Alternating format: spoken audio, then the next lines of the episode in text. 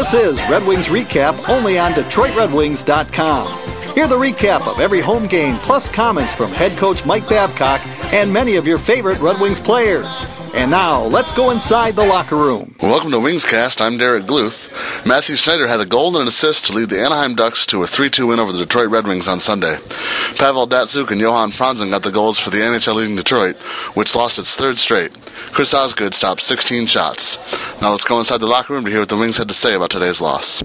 Nick Lidstrom. Good, uh, Nick, a frustrating way for it to go. How'd you see that last one uh, going down there? Uh, well, I, uh, I just saw the replay once, and I thought it looked good. It looked to be a good goal, but he said he had feet uh, inside the paint, and he was bothering the goalie, and I didn't see it. I didn't see it that way when I shot it, and I'm looking at the replay. Somewhat indicative of the day. It seems like you guys had so many opportunities, and then for that to happen, just kind of puts a bow on it, doesn't it? Uh, it does. We- We did come out with a great effort, I thought, in that third period. We didn't back off, or I thought we were, we were taking it to them. We had some good chances. The goal goalie played real well, but I think we were taking taking some good shots and had some good chances to, to uh, get the tying goal too. Was it a little particularly bitter, Nick, considering that uh, I know you guys felt uh, Schneider's goal, the play should have been whistled dead, uh, out of uh, Osgood's glove there. Yeah, it's uh, it's a little bit frustrating when they get a goal like that when everybody thinks he's got the puck and they keep jamming their stick and get getting the puck and you know getting a goal out of it. And then we get our disallowed goal at the end that they could have tied the game up. So it is a bit frustrating. You feel that's the best maybe you, you played in the last three games, that last 20, 25 minutes? I think so. I thought we played with a lot more desperation.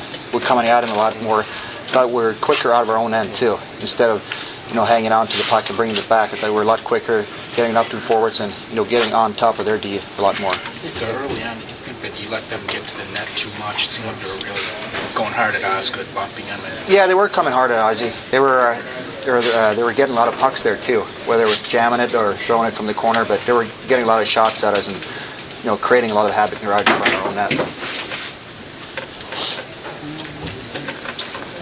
See that third goal was kind of a, made it awful difficult for you. Huskins' goal end to end. uh, You don't expect that necessarily from uh, him. No, I, I think we got our our D was backing off a little bit too much, and uh, it's tough to, to stand up when he's coming with speed from, from way back behind their blue line, and you know he's beating our forwards and he's coming with speed. So it's it's tough for the D to uh, close that gap on him when he's coming with so much speed. Thanks. Is it fair to say today's game is kind of like a playoff atmosphere for the future? Uh, I think it was. I think it was as, as close to a playoff game as you can get in the middle of the season. I think the game we played in Anaheim a few weeks ago was similar to the game we saw here tonight. Uh, even though we won that game, but I think that you can see the intensity was there from both teams, and I think the desperation was there as well. So I think it was very, very much like a playoff game. Chris Osgood. Chris, I would think frustrating. You know, even though it happened on the other end of the ice, frustrating for you to see a game end that way. That looks like you were tied it up there at the end. That sure was. I mean, we for some reason we've got the short end of the stick a lot of times on those. I'm not so sure why. I think maybe it's because of Homer's reputation for being in front of net, but by by no means was he in the, in the crease or obstructing the goalie's movement. It was kind of a weird call. I mean, every time we play them, I mean, I remember Anaheim we scored a couple of Dom where he, they hit him to the ice.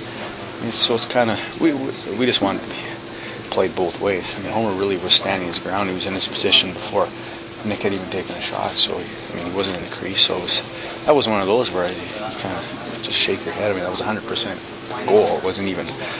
It's, it's not even debatable, really. So you're saying that's not even a judgment call because No, it's because it's got to be It, both. it really isn't debatable. I mean, if you look at the replay, Homer's not even in the crease. I mean, he's standing there and, and he's not obstructing Giguere. I mean, he's there first. He's- he's got to work his way around him. And, I mean, yeah, they're up against each other, but I mean, that happens all the time. I mean, so uh, it's kind of one of those calls where it didn't go our way, and maybe we'll change it, change it for us now. We'll start getting some our way here in the next month. A little more frustrating considering how they put their second one in. Looked like you'd gotten interfered with there. Yeah, you know, should've as a goalie, you don't mind when guys fight for the puck, but you can't get body checked or knee in the head in your crease and then jar it loose. I mean, in Anaheim they did it a couple times to Dom, and they always do it. And I mean, they've gotten away with it. And I don't know if Lee's going to look at it or not. I have no no idea. I mean, maybe after this happens, where we score a goal that was definitely 100% a goal, maybe they, they finally will. But we'll see. It's not up to me. I mean, we can only say it. They have to do it. Just looking at this game. I mean, you talk about judgment calls. You talk about guys kind of getting at you as well, and uh, a couple scrums there. Does this just lead to maybe a new rivalry for the Red Wings? Uh, I think we have one with them now. I mean, it's pretty physical games every time we play them, and they're hard-nosed games. And uh, I mean, we've had, a tough schedule. I thought we played real good. Tonight was our best game out of the last three, really. I mean, we played really hard. Break here or there, and we, we, we win that game 3 1, 3 2, and uh, just didn't happen for us. Coach, last couple games, not real happy with the energy level of you guys. Is it just 20 games left in the season type thing, or is it just. Well, well I think we have 24 or 25 still, but. I mean, we're yeah. We're, I mean, admittedly, guys will say, yeah, we're in a bit of a rut. I mean, mentally, physically, we're not as sharp as we were before. We'll show spurts for four minutes, and then we'll kind of be, be be off for another ten. I mean, it hasn't been there for 60. I mean, that's real obvious. I mean, I don't think anybody in the room would say we're playing at 100% right now. I mean, but you can't every all year long. I mean, we've won games where we we, we didn't feel great or we were tired, and we're just not doing it now. And we knew it was tough. I mean, it's a tough league. I mean, we've won a lot of games this year that real hard to win, and, and now we're on the other end for the last uh, three games, and you know, we haven't played great, but thought we worked hard and played good tonight. It just didn't happen for us, and we were on the other end of the stick for the calls tonight. And we just did, tonight was more. We, we we worked our butts off, and we just didn't need breaks. I mean, the first one hits Chelly's stick. I mean, Chelly tries to make a play to get the to uh, intercept the pass, and that, I mean stuff like that happens. And we, but tonight I thought we played real hard, and we, we played good. And it was a you take away more positives than negatives from a game like this. I mean, yeah, we should have tied it up. It didn't happen, but let's move along. I mean, we can't dwell on it. We got to play Nashville on Tuesday. Coach Babcock. Hello. Mike, it's got a sting when uh, it ends that way.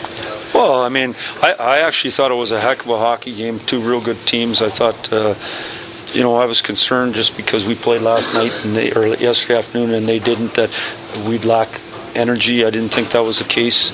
I didn't think we were in trouble a whole lot, and I thought our specialty teams were good, and they scored more than we did. Did you take a couple looks at that last play where they called yeah. Holmstrom in the crease? What's your thoughts on it? Well, my thoughts is there's no sense discussing it. The calls are made, and let's move on. Can you talk a little bit about Dan Cleary?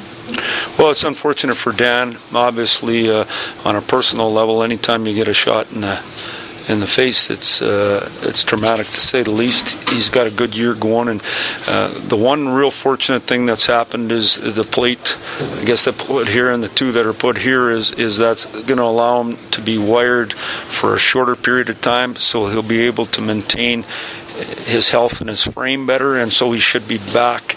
Uh, it's still going to be eight weeks anyway you look at it, but the bottom line is he'll be able to skate and he'll be able to eat, and I think that's the most important thing. If you gone the other way where they just wire you up for eight weeks, I mean, you'll be built like a coach the time you're done instead of a player. You concerned at all that Holmstrom's reputation is costing you in situations like that? You know what? I, I, don't buy that. I think those referees try to do. They're no different than us. They're trying to uh, ref in the end and we're trying to play in the end, and so they're trying to do their best job. To me, I think we're missing the boat if you're talking about that. Uh, the call is when Ozzy has the puck and they knock it away. That's you know that to me is whatever. But they're doing everything they can. They're good people and they're trying their best. And it's a fast game. And tonight was really fast. And sometimes you don't make the right decisions. Mike, you mentioned Dan Cleary just a minute ago. Does that maybe accelerate what you guys want to do with the trade deadline, if anything? Well, I, you know, I don't worry about the trade deadline. I, I got a Costco list. I put it in every single year.